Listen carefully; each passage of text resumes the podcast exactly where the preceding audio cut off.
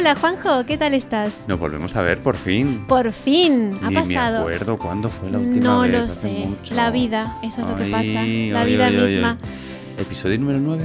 ¿Eh, ¿Nueve? Sí, creo que es el nueve. Es el 9. Bueno, pues por nuestros oyentes nuevos, vamos a presentarnos. Nos presentamos. claro Cuéntame, que sí. ¿quién es? Sole? Bueno, eh, les cuento, soy Sole, la librera de la Forja de las Letras, que se encuentra en la calle Cervantes número 10 del queridísimo barrio de las Letras en pleno centro de Madrid. Aquí estamos, una librería a pie de calle. Genial. Pues yo soy Juanjo, productor de este podcast y de Mundo LGBT.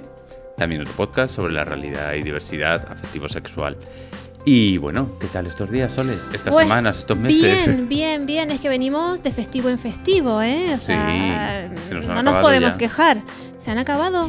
Bueno, hoy está, hoy es el 15 de mayo y seguimos de fiesta. Seguimos de fiesta, San Isidro, patrón de Madrid. Sí, seguimos y que hemos dicho, mejor, pues vamos a grabar hoy. Pues sí. Qué mejor que Nosotros trabajando, que así. siempre nos pille Exactamente. trabajando, la musa inspiradora. Eso es. ¿Y qué novedades hay por la forja? Porque sé que hay una en concreto. ¿Quieres decirla ya o la decimos luego al final? Eh, ¿Le dejamos así un poco.? Bueno, no, lo decimos luego. Vamos a Venga. crear un poco de expectativa, ¿eh?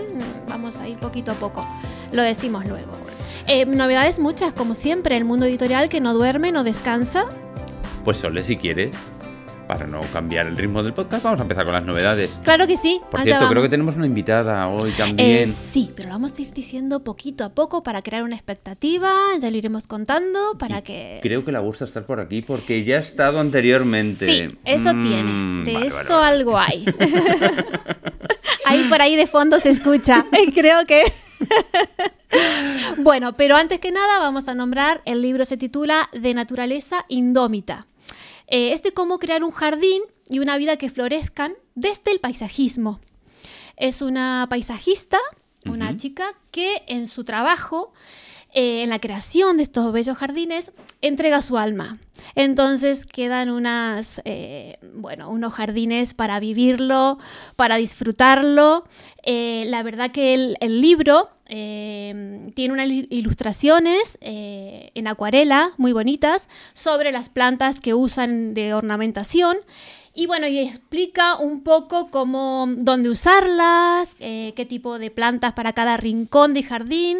Eh, un jardín maximalista, Ujú. nada de minimalismo, eh, mucha exuberancia vegetal y natural, que es un placer a la vista, un placer a la vista y un placer eh, disfrutarlo, ¿no? Ya sea, sí, sí, ya sea en un jardín familiar, como, como en un gran parque, mm, las, las grandes casas de bodas, por ejemplo. Una cosa, Sole, eh, me he fijado que el libro no tiene fotografías, que lo que tiene son ilustraciones. Las ilustraciones eh, son obra de la propia autora. Eh, por cierto, em, María, eh, Monique Brions eh, tiene un, un- es autora de un blog, eh, Jardines con Alma, donde en este mismo blog publica artículos sobre el mundo del paisajismo y donde recuerda la importancia del contacto con la naturaleza. Ah, qué interesante. ¿Cuál es la dirección del blog? Por si acaso. Jardines con Alma. Muy bien. Muy bien, pues a buscarlo. Sí, a para buscarlo. aprender más sobre jardines y Exactamente. jardinería en general. Muy bueno, bien. no, la verdad que sí, es un, bueno, mira, palabras de la propia, de la propia autora. Eh, una frase de ella que dice, los sueños no se cumplen solos. Hay que buscarlos y hacerlos realidad, propiciando tú mismo las posibilidades para que ocurran. O sea, te, te da más o menos un, un destello de lo que va el libro, del cumplir eh, tus proyectos, tus sueños, de conseguirlo. Eh, Nos lo tenemos que aplicar, ¿eh? sí. No, es de lectura fácil, eh, y casi obligada. Seguro. Bueno, Pasamos a la siguiente novedad. Sí, mira, ahora vamos a pasar. Escucha esto. Sar con alguien que no lea. Pues entonces, Sole, tu negocio. Nos vamos a la quiebra, ¿no? Bueno, por si lo menos una, promocionamos. parte, una de la pareja, o del trío, o del cuarteto, lo que sea, por lo menos lee. Tampoco está mal. No, mira, es, es un libro eh, gráfico editado por Alfaguara y son dos relatos, dos relatos cortos donde eh, son dos relatos donde es un peligro leerlo porque al final te enamoras de los, de los libros. Y eh, esta es un libro ilustrado. y es para todos los amantes de la lectura y los amantes del amor. Ah. Del amor en general, del amor de los libros.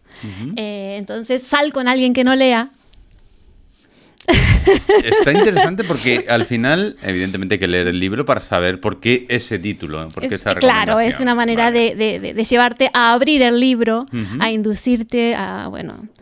Eh, el libro está ilustrado por María Ergueta eh, y la verdad que es un libro pequeño, se lee en un paseo de tren, lo vuelvo a repetir, mis, mis lecturas de tren, y está, está muy bien ilustrado.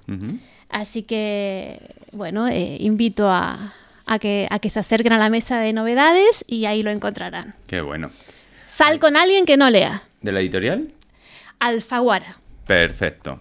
Estoy pensando que luego al final hay una recomendación tuya, ¿verdad? Sí, Sí, y podríamos meter también en el podcast mm, recomendaciones de viajes en tren. pues sí, ¿Verdad? totalmente. Libros así totalmente. cortitos también, Cortitos. Que hay mucha gente que solo puede leer en el tren, en el tren o metro, y hay mucha lectura para esos, para esos viajes. Muy bien, muy bien. Pues yo creo que podemos pasar, si te parece, a la siguiente novedad. ¿Vale? Claro que sí. Cuéntanos. Mira, de Editorial Picarona, Uy. que es una editorial infantil, Ah, qué sí. eh, ha llegado a nuestras estanterías El hombre árbol, que es una fábula. Es infantil, pero mm, se puede leer eh, un adulto tranquilamente. O sea, que yo diría que es de 9 a 99 años o más. O más. Eh, es una fábula que habla sobre la paciencia, la guerra, la paz y sobre todo el significado de la libertad. Eh, el escritor es un, es un escritor italiano, que es Massimiliano Fresato, que es, eh, es el que mismo, el mismo lo es- escribe el libro y hace unas ilustraciones preciosas. Está escrito como eh, en verso. Ah, en- y tiene unas ilustraciones que ya lo verán en las fotografías del podcast. Eh, unas ilustraciones preciosas que bueno alguna foto haremos para que se pueda para que se pueda visualizar y se lee muy muy fácil y es precioso como regalo por ejemplo también Es Y muy no solo- interesante no, para- no para solo sí no solo como regalo críos. sino exactamente y para los críos y para los adultos También, ¿eh? ¿verdad? que nos vendría bien sí sí sí Mm. Eh, es un álbum ilustrado precioso genial. Luego vamos a otra, a Otra otra, novedad. novedad. infantil también, esta vez de la editorial Mosquito, que se llama Mercados del Mundo. Y eh, es un libro ilustrado, muy bonito, que, eh, bueno, nos llevan eh, a los mercados más importantes de las grandes capitales. Por ejemplo, aquí de Madrid figura El Rastro, Ah, y, y son, son fotografías, bueno, dibujos en este caso, ilustraciones del mercado de Ámsterdam, eh, del mercado de Londres. qué bueno. Precioso. En Madrid, mira, en Madrid Ah, eh, figura El El Rastro. Rastro. Y es un, también un libro también para jugar, porque es de busca y encuentra. El niño eh, tiene que buscar, viene con una pequeña reseña y tiene que buscar algún, algún objeto perdido en el, en el mercado. Qué bien. Y bueno, y se va conociendo las distintas Qué te acerca, exactamente, te Además, para acerca. que los chavales también reconozcan los mercados. Sí, y no, y es que cuando viajamos siempre como queremos conocer cómo se vive, ¿no? O Ujú. cómo viven eh, y a qué se dedican los habitantes eh, del, sitio donde estamos visitando, ¿no? De donde estamos, donde nos encontramos. Entonces es una manera divertida y entretenida de, conseguirlo, así eh, amenizado, claro, visitando los distintos mercados. Bueno, hay muchos, ¿no? Cada uno, cada vez que hacemos un viaje, sí que nos acercamos a algún mercado no típico de, de la ciudad en- visitada. Sí, porque sí que es cierto que, que ahí ves más el, la gente. El- el la- día a día, ¿no? O Claro, sea, de la gente de la ciudad de- o del país y de la ciudad que visitas. Exactamente. Es muy interesante. Así que un libro precioso, editado por la editorial Mosquito. Muy bien, pues vamos a recordar todas las, las Claro novedades. que sí. Bueno, Mercados del Mundo, de, editorial, editorial Mosquito, que lo acabo de presentar. Luego tenemos editorial Picarona, El hombre árbol, Perfecto. Sal con alguien que no lea, de Alfaguara. Que me ha encantado también. Y por supuesto, de editorial Urano, de Naturaleza Indómita. Cómo crear un jardín y una vida que florezcan. Madre mía, qué interesante. Qué estupendas cuatro novedades, pero siempre recordamos que hay muchas más novedades. Muchas más, no se pueden mm, nombrar, me encantaría, pero nos llevaría todo el día, toda la tarde, toda la noche y Y más. más, y más. Sí. Así que lo mejor es que vengan, se pasen por aquí, por esta estupenda Claro. librería. Y paseando, exactamente, y nos conocemos, nos saludamos, nos ponemos cara. Nos digan, ¡hey, que te escuchen el podcast! Claro. nos ponemos cara y bueno, y podemos Para que sepamos que hay alguien detrás. ¿no? Exactamente. Estamos aquí, estamos aquí, encantados de recibirlos. Muy bien. ¿Y por qué está Fernanda aquí? Cuéntame, Sole. Mm, le preguntamos por qué está. Fernanda aquí.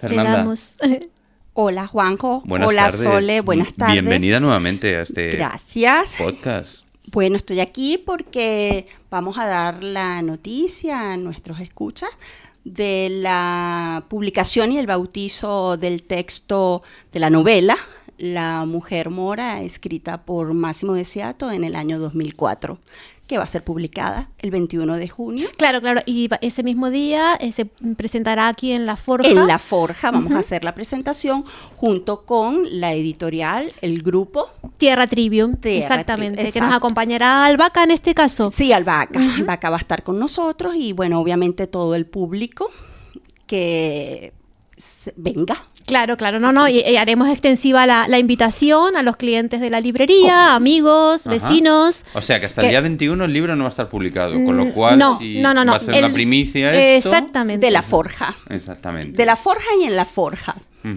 Qué bueno. Sí. ¿Quién era Máximo? Máximo de Seattle. ¿Lo presentas, Fernanda, por favor? Venga, Fernanda, cuéntanos.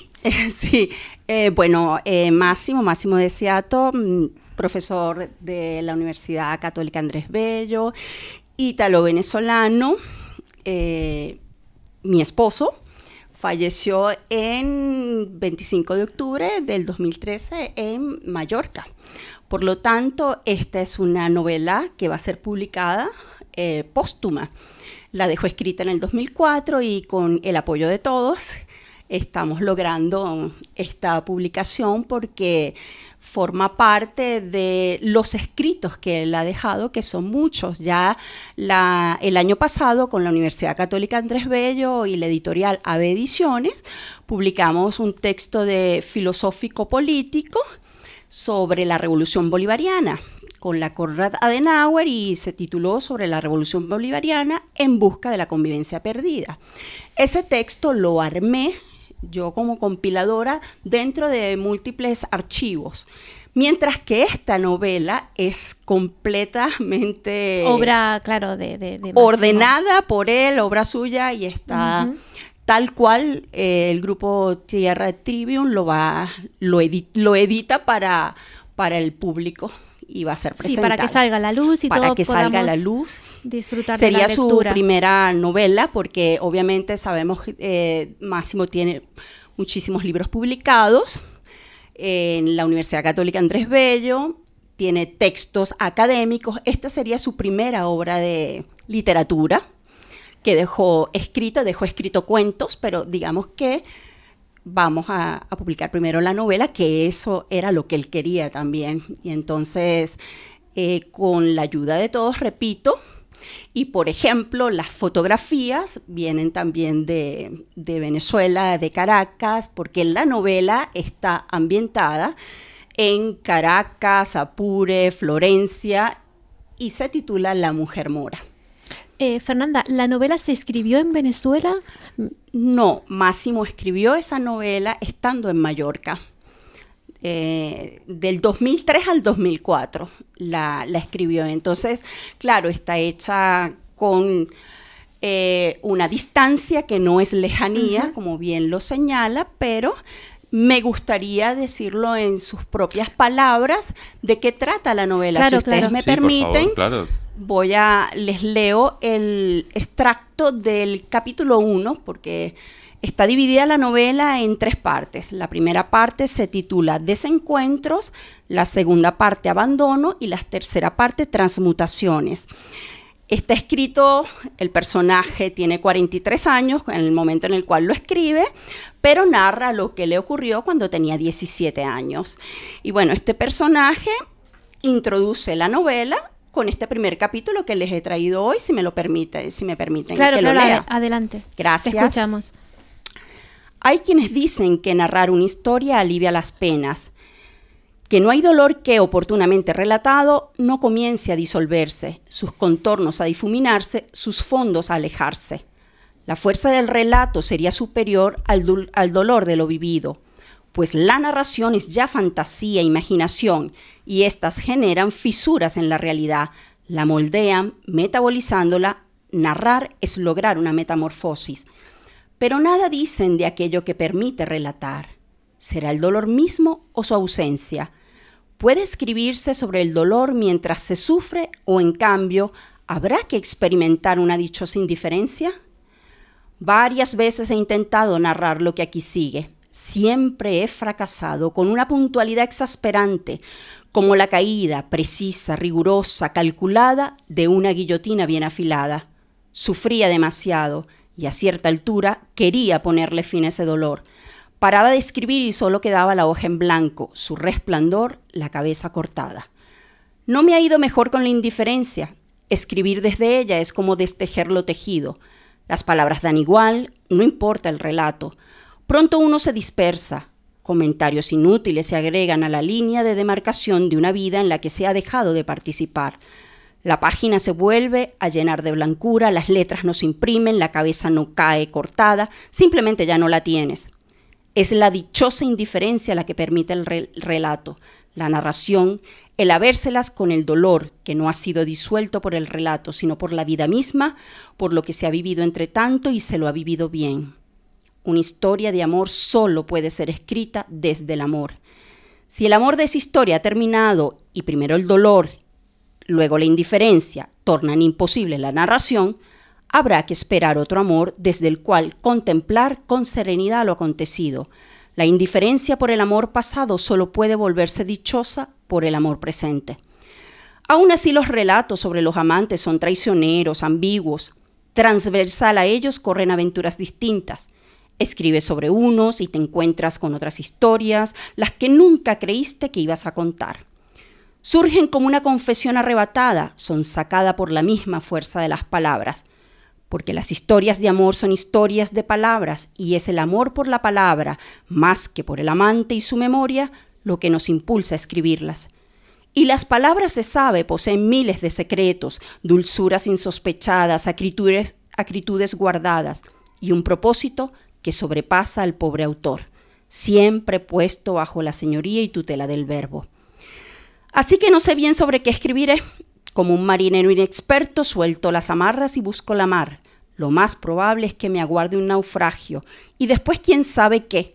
La única certeza que me acompaña es mi pasión por el oleaje, por el fragor de las olas rompiendo contra los farallones, posiblemente de noche, posiblemente con algunos tenues rayos de luz, la luz suficiente para entrever la espuma, su rabia, su obsesión repetida, su fuerza extrema. Wow. Sin palabras. Sí, la verdad es que sí. Fernanda, eh, Máximo decidió escribir la novela un poco sin tener muy claro qué era lo que iba a salir o, ya tenía, ¿te comentó cuál era el proceso? Sí, ya su cuerpo había hecho el proceso, lo que eh, diría Nietzsche, el cuerpo había sedimentado y concluido todo el proceso afectivo, emocional, que implica esta novela, porque obviamente es una, una biografía, pero novelada, como bien señala.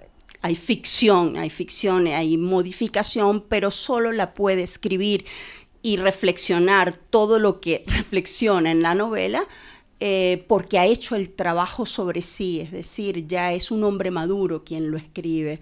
Es el hombre maduro que ha madurado ciertas y determinadas experiencias que han sido dolorosas, pero que ha logrado transmutar. De hecho, Juanjo, la tercera parte de la novela se llama Transmutaciones.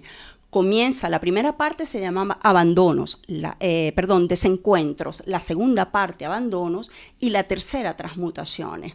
Entonces, lograr ese cambio, esa transmutación de ese primer personaje que es el de los desencuentros, es lo que él quiso plasmar, es decir, lo logré, llegué, eh, lo, lo busqué durante la vida y lo alcancé, aunque no estaba ciencia cierta que, iba, que lo iba a alcanzar. Digamos que una de las cosas que nos deja la novela es que hay que lanzarse, es decir, que en la vida hay que arriesgarse por las historias de amor, aunque éstas traigan desencuentros, abandonos, pero se puede llegar a la transmutación. Y si me permiten, cada una de esas partes tiene un epígrafe con el cual inicia eh, eh, cada capítulo tiene un, epígrafe. Si quieres, eh, leo la primera parte, eh, cita a Nietzsche y marca la pauta de esa primera parte que se titula Desencuentro y es, cito, se acabó la confianza en la vida, la vida misma se convirtió en problema, pero no se crea con esto. Uno se ha convertido necesariamente en un melancólico. Incluso todavía es posible el amor a la vida, solo que se ama de otra manera. Es el amor a una mujer que nos hace dudar. Este es Nietzsche.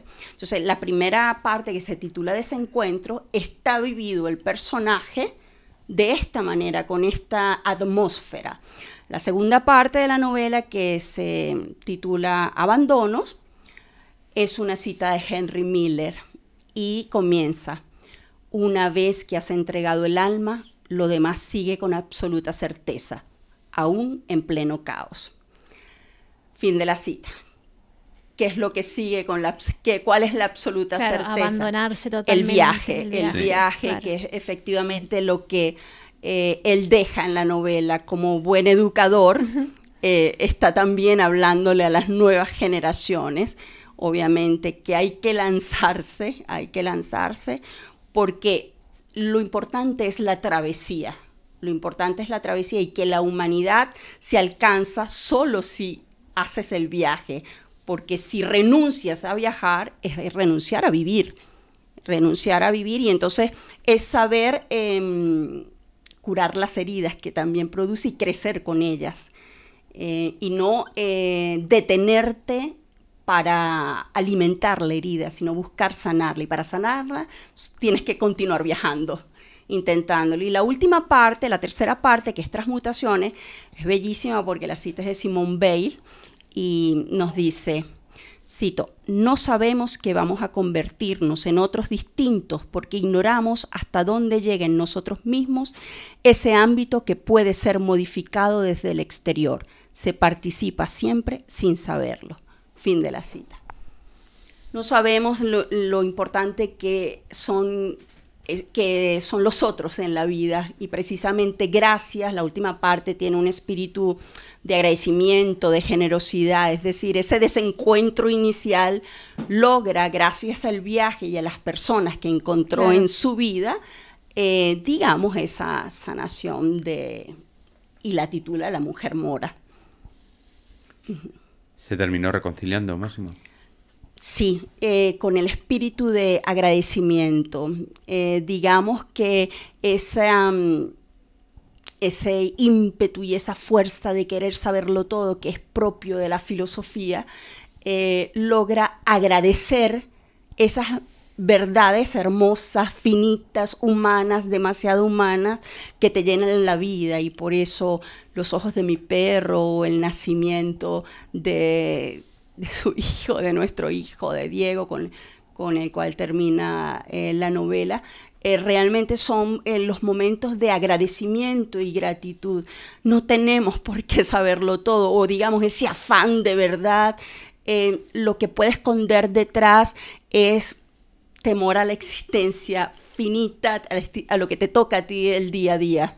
Y entonces esas reflexiones, todas esas, las tiene el personaje, que es más es Máximo, pero va más allá de Máximo porque toma la historia universal, toma la historia del arte, es decir, los cuadros, la tierra. Hay un profundo agradecimiento a Venezuela, la Venezuela que le permitió eh, superar, digamos, los temores o modificar los temores, temores del europeo inmigrante que está llegando. Es la tierra que le permitió las transmutaciones por su generosidad.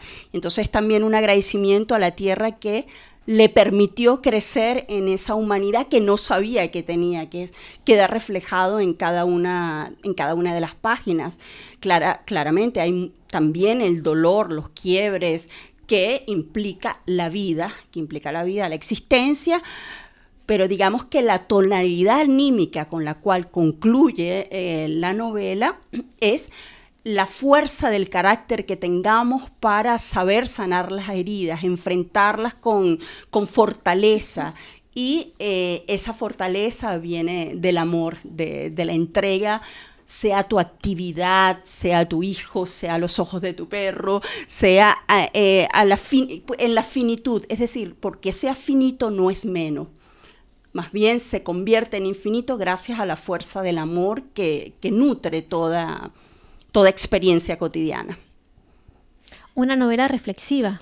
Sí, como comenta la editora, sí, es una novela escrita, obviamente eh, Máximo la escribió dando gracias a que tenía la oportunidad y el tiempo de sentarse a escribir literatura, pero estaba consciente que era un filósofo quien lo estaba escribiendo. Sí, es una novela que el personaje... Además vive en dos partes, es decir, es un personaje que se pelea consigo mismo. Hay una misma escena eh, vivida A menos A. Cada escena es vivida A menos hasta que logra la transmutación y surge la unidad del yo. Pero sí es muy reflexiva porque además em, reflexiona sobre el contexto, reflexiona sobre la, Venezuela, sobre las prácticas culturales venezolanas, sobre la Italia que él dejó, la Italia a la cual volvió, la Italia en la cual no se reconoce, la Venezuela que en la cual no se reconoce. Es decir, hay un crecimiento a través del viaje lo importante es que esa reflexión tiene el patos generoso, es decir, de ofrecimiento, no de juzgar, no de criticar, sino, miren, esta es mi experiencia de vida. Si sirve, si sirve para algo. No, se nota, sí, se nota. Si sirve para algo, ahí se, me, em, se van a dar cuenta que no pudo dejar eh, el aula de clase, o sea, él está en, la cátedra, está en la cátedra esta vez con la experiencia de su vida. Sí. Claro, hablando de la cátedra, entonces Máximo a través de la novela, ¿qué nos enseña? No sé, qué bonita pregunta, Juanjo, qué linda.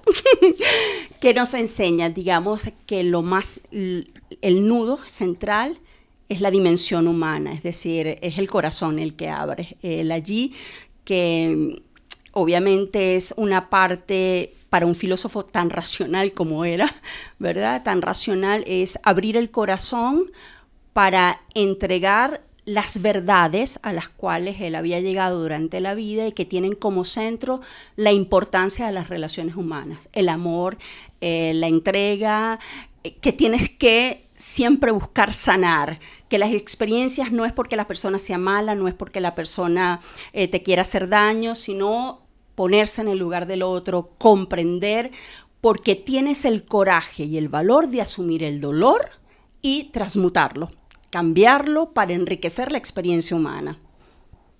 Qué interesante. ¿Cómo te has quedado, Juanjo? Yo, vamos, estoy impactado desde que empezábamos a hablar con Fernanda.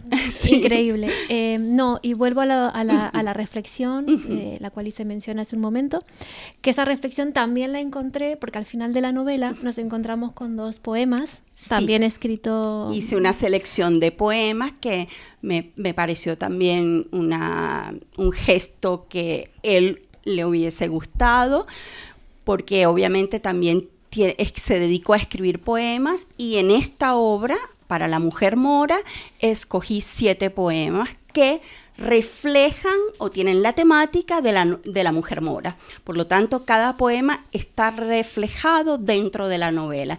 Y son cuatro en español y tres en italiano porque es su lengua madre.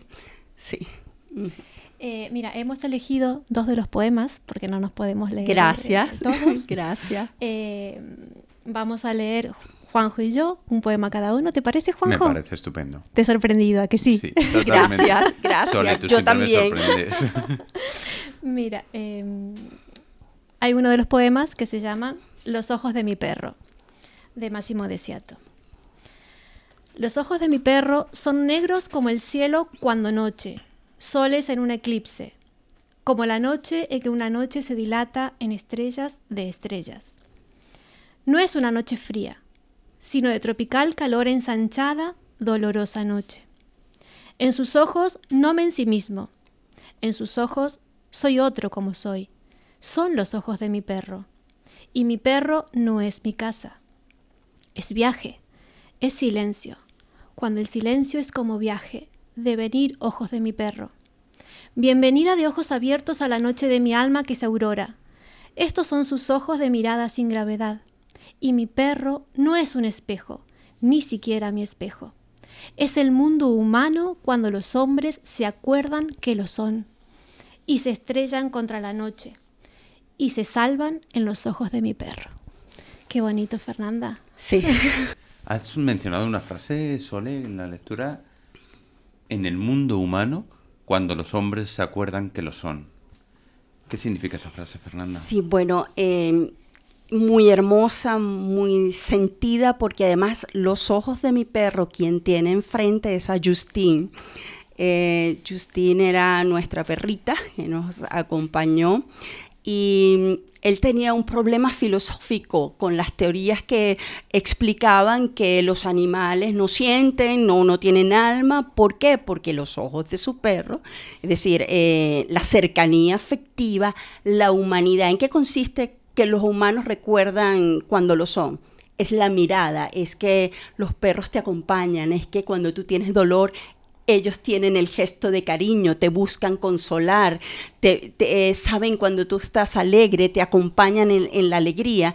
Entonces, precisamente es em, la humanidad, la humanidad del perro consiste precisamente en esa cercanía y reconocimiento y que te acompañan, que te aman. Es nuevamente un, un elogio precisamente al amor, que es la temática de la novela. La novela, como bien les leí, es una historia de amor y, son los amores que tenemos en la vida y que toca cultivar, reconocer y crecer con ellos. Y definitivamente Justine era eh, muy especial, sí.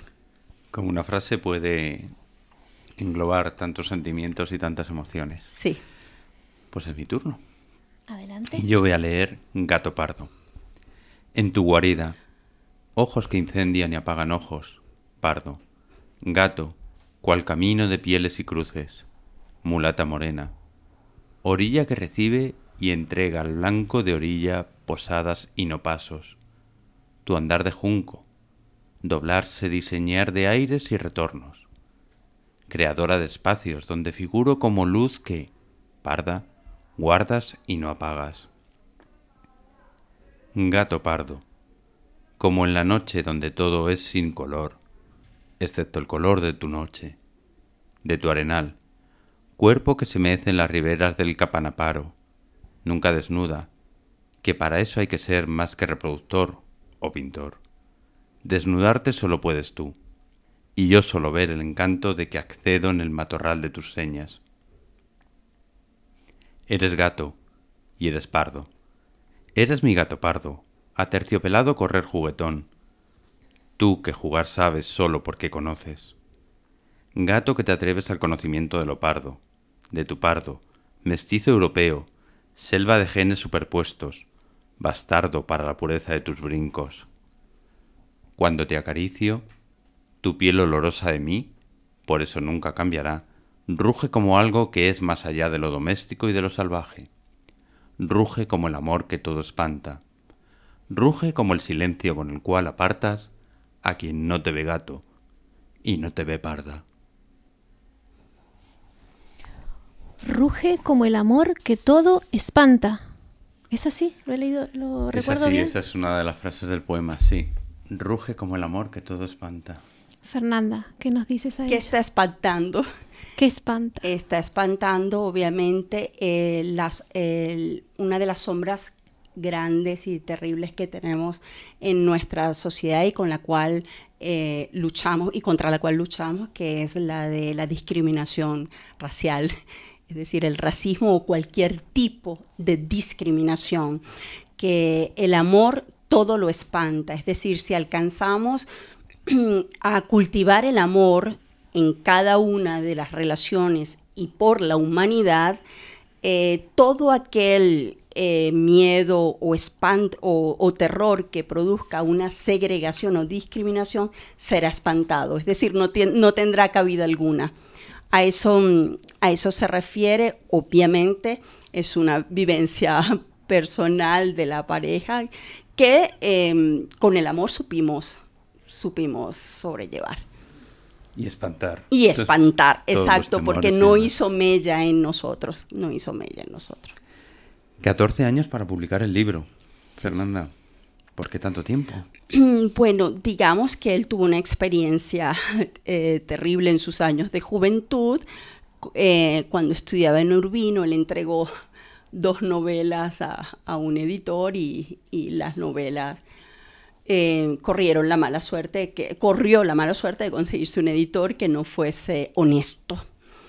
Y bueno, em, temía esa suerte estando aquí en España al momento de, de concluirla y luego sucede que la engavetó, ¿por qué? Porque, bueno, porque Máximo dejó también un libro de economía, dejó un libro de política, dejó eh, ensayos culturales sobre eh, el papel de las obras de arte, es decir, la dejó allí esperando el momento.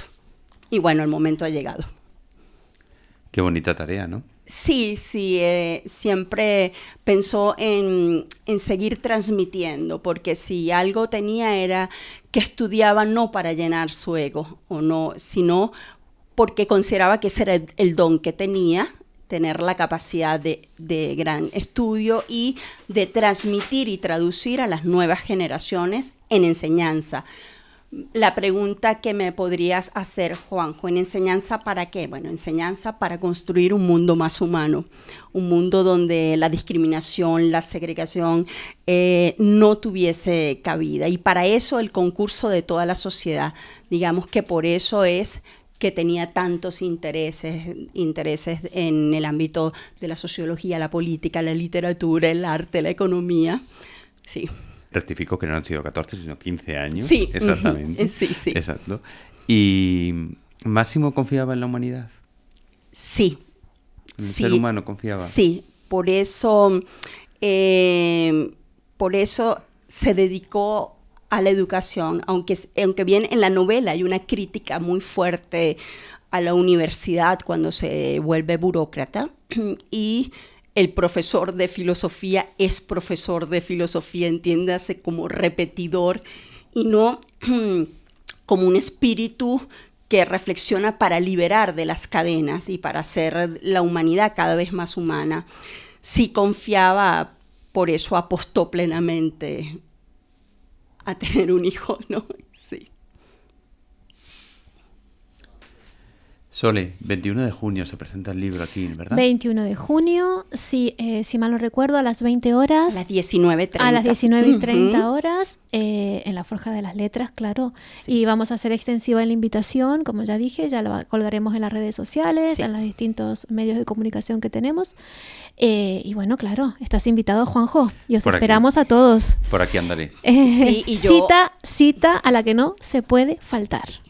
Yo además hago extensiva la invitación que aquí en Madrid hay muchos exalumnos de él, eh, de la Universidad Católica Andrés Bello, que han tenido eh, relación, además, como eh, escribió durante más de 15 años en el Nacional, el periódico más importante en Venezuela, y entonces eh, tuvo muchos lectores eh, y los invito cordialmente a participar de esta ceremonia, una ceremonia de, reencuentro y reconocimiento a alguien que efectivamente creía en el poder de la palabra, de las letras, para, como herramienta para humanizar el mundo.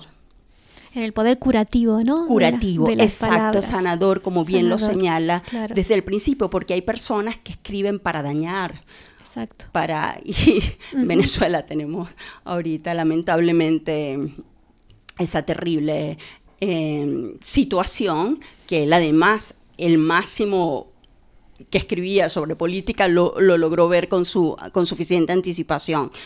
Eh, este, el máximo que escribe literatura, igualmente apuesta al poder, al poder curativo de las palabras, pero cuidado, no escondiendo eh, la herida, no escondiendo el dolor, no escondiendo, escarba, escarba porque es filosofar a martillazos, como diría.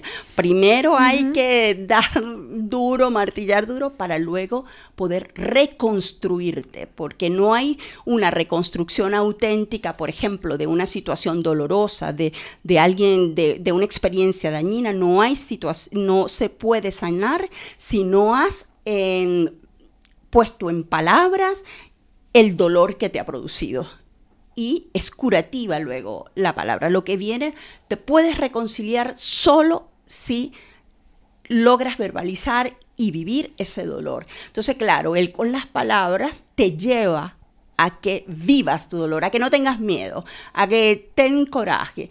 Estas páginas él inclusive te va llevando, te va llevando de la mano cosa que a veces no hacía en clase, en clase te lanzaba, pero aquí te va llevando hasta lograr la transmutación, ¿no? Cuando compremos, cuando tengamos el libro en las manos, nosotros pasaremos X tiempo con Máximo. Sí. Eh, lo que tardemos en leer cada uno el libro, cada una. Pero yo ahora le pregunto a Fernanda, en resumen, ¿qué te dio Máximo?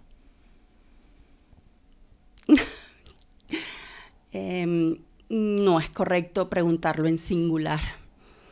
Eh, en, el, en, el, en, el, siguiente sentido que no podría responderlo.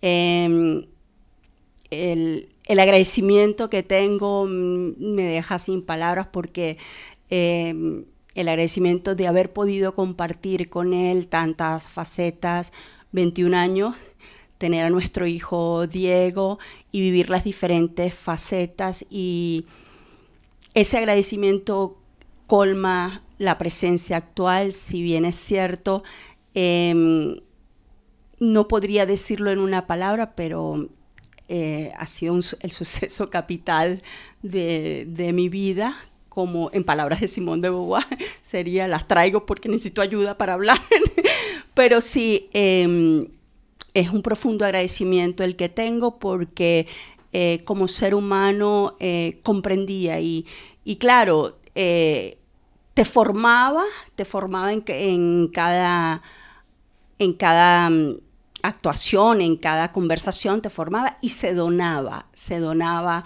o sea, esa confianza de donarte sus dolores, sus experiencias, lo que no, no todas fueron sublimes, Em, esa confianza yo la agradezco. Agradezco la confianza que, me otorgó, que me dio y, el crecimiento que tuvimos juntos y que no tuvo miedo, es decir, eh, al, amor y que eh, eso se lo agradeceré siempre. Te he preguntado eso porque, entre otras muchas cosas, mm. entiendo que eso es lo que también vamos a encontrar en la novela de Máximo. Eso que tú has compartido con él y también nosotros, evidentemente, larga distancia, también lo podremos tener. Sí, es la última parte de la novela. Eh, la parte de transmutaciones, donde obviamente eh, la mujer mora no, no es que sea solamente yo, porque él juega, así como con Gato Pardo, juega y es un agradecimiento a Venezuela, al, cómo Venezuela eh, da es generosa, es, es abierta, posibilita eh, la curación de las heridas. Recuerda que la experiencia que él tiene es de que él tuvo, perdón, la experiencia que es eh, la que le contaron, eh, la que le contó su padre y sus abuelos de lo terrible de la, de la guerra. Y entonces cómo él vio que Venezuela permitió a tanta inmigración rehacer la vida, volverse, volverse personas que sentían nuevamente la relación humana después de tanto horror de la guerra. Entonces, para no caer en blanco, negro, mestizo, Mora, Mora tiene que ver como un nuevo juego de palabras. Pues estamos llegando al final de nuestra charla con, contigo, Fernanda. Muchísimas gracias, Juanjo, y muchísimas gracias, Sole. Aprovecha si quieres decir algo, aprovecha. nuevamente invito, nuevamente invito porque además eh, en la novela se rescata esa Venezuela que es necesario que nosotros rescatemos luego de, estos 20 eh, años de, de, la narrativa chavista en donde el socialismo del siglo XXI ha tratado de sembrar corrupción, resentimiento, odio entre los venezolanos. Allí se ve la generosidad de la tierra, el crecimiento, desde una descripción de la mata de mango en la Alta Florida a cómo huele en las mañanas el Ávila y cómo permite la caminata y las relaciones en ese trópico que, envuelve y que eh, nos, nos, ha permitido crecer y, cultivar la, la sensibilidad, la afectividad esa Venezuela está reflejada allí y, nos empeñamos en rescatarla. Y entonces Máximo está poniendo su granito de arena.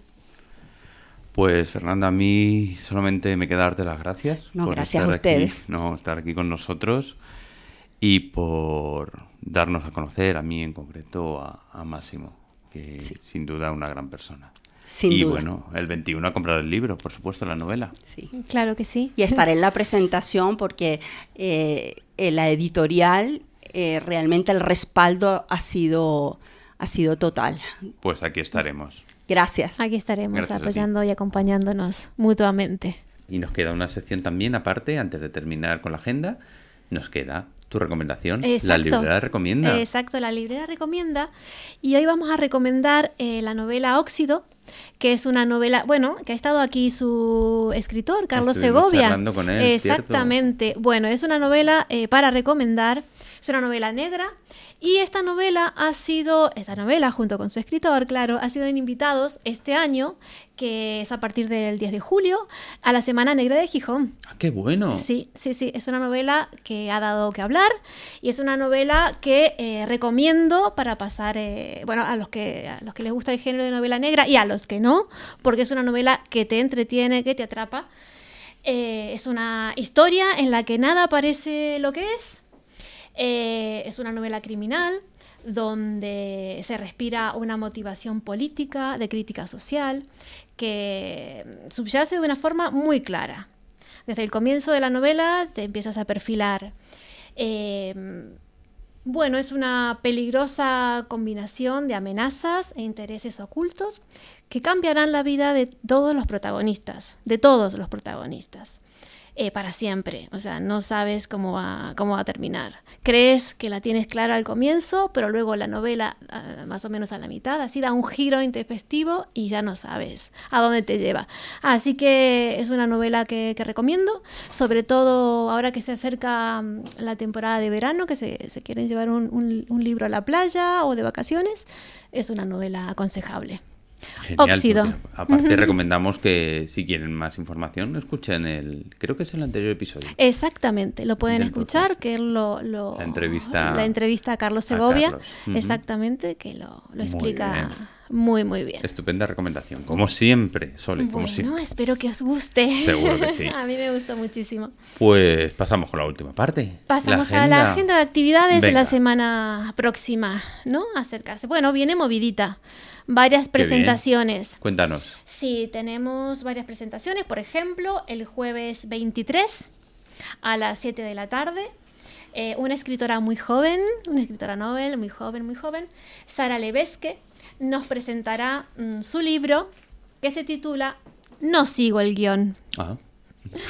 Sí, es una, mm, es una, una novela eh, una novela romántica, eh, donde la sensibilidad de sus protagonistas em, es estado puro.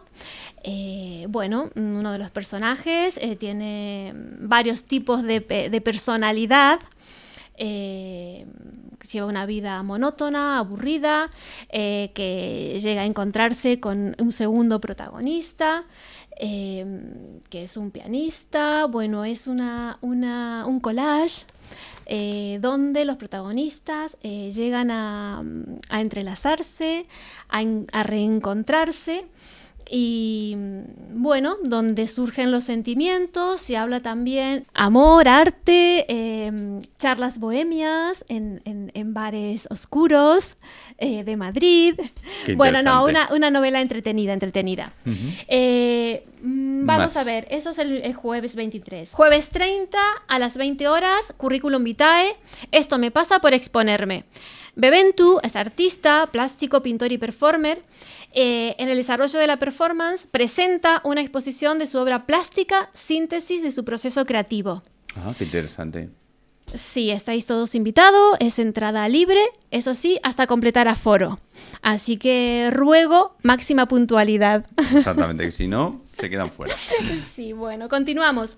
Viernes 31 cerramos el mes con la presentación de Sanina, la pequeña hada de la fuente de Isabel Bernaldo de Quirós, Ah, editada por el grupo Tierra Tribune. Esta vez es, una, es un cuento infantil. Eh, Sanina es tan solo una niña cuando pierde a su madre y tiene que asumir la responsabilidad del cuidado de su fuente y de los seres que la habitan. La pequeña hada afronta con la ayuda de todos la triste e inesperada situación. Pasado un tiempo, Sanina, que es muy inquieta y soñadora, siente la necesidad de vivir una aventura, descubrir el origen del agua de la fuente. En su búsqueda se hace amiga de las mariposas, de Remanso, el duende de las aguas tranquilas, de Naira, pero también tiene que enfrentarse a situaciones de peligro, como las que vive con Serpeta o con el brujo de las tormentas. Merece la pena que descubran por vosotros mismos nuestra maravillosa protagonista y las consecuencias de su aventura. Wow, Así que os invito a los papás a traer a los niños que van a pasar una tarde divertida. qué bueno.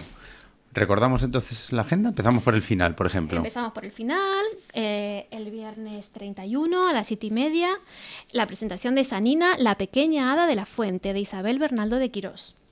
El jueves 30, la performance con la artista Bebentu. Eh, el jueves 23 a las 7 de la tarde, la escritora Sara Levesque con la novela No sigo el guion. Muy bien. Que yo estoy pensando. Piensa, piensa y luego me lo dices. No, te lo digo ahora aquí. Que digo que el grupo Terra Tribune, ¿por qué no nos patrocina este podcast? Pues se lo vamos a proponer en la Hombre, próxima sale mucho en la aquí. próxima presentación. Claro que sí, no te preocupes, Juanjo, yo se los propongo. Eso. Fernanda, ¿tú te qué dices? Estoy de acuerdo ¿A que y sí? seguramente las chicas lo van a aceptar. Sin ningún problema. Sin ¿eh? ningún problema. Son maravillosas, extraordinarias. Pues antes de terminar, Sole, recuérdanos dónde está la Forja de las Letras Claro y que cómo encontrarte tanto físicamente como en el, en el mundo de Internet. Virtual. Exactamente. Mira, eh, físicamente me podéis visitar, nos podéis visitar en la calle Cervantes número 10 del barrio de las Letras de Madrid, una librería a pie de calle, casi enfrente de la Casa Museo Lope de Vega. Aquí os esperamos. Luego, si no, en la página web eh, www.forjadeletras.com y o llamarnos al teléfono 910 40 55 32. Siempre será una grata sorpresa atenderlos. Qué bien. Y también te pueden encontrar en Twitter, en Facebook, en, En Twitter, LinkedIn, en Instagram, Instagram. LinkedIn y Facebook. Exactamente, que creo que tienes a alguien ahí en LinkedIn recordándotelo. Sí, Sí, ¿verdad? hay- tengo una profesora. no vamos a decir eh, quién. no vamos a decir quién. Aunque esté aquí, no vamos a decir quién. No diremos nada, pero tengo una profe que siempre me está diciendo, recuerda lo de LinkedIn. Muchas gracias, profe. Nos despedimos, Nos nos, despedimos. despedimos, pero no por mucho tiempo. No, no, no, no. Esperemos que sea menos que, que la vez anterior, la diferencia que hemos tenido tanto tiempo sin, sin grabar. Son las vacaciones. Exactamente. Y como siempre, un placer charlar un contigo. placer, un placer, Fernanda. Un placer. Gracias. Gracias a ustedes, Fernanda, muchas gracias. gracias. Y nos vemos y nos, Nos escuchamos vemos. en el próximo episodio. Así es, Juanjo. Que Adiós. tengas muy buenas semanas, esperemos y no meses. Claro que sí. Un beso. que sí. Un Chao. besazo. Chao. Muchas gracias, como Gracias siempre. Adiós.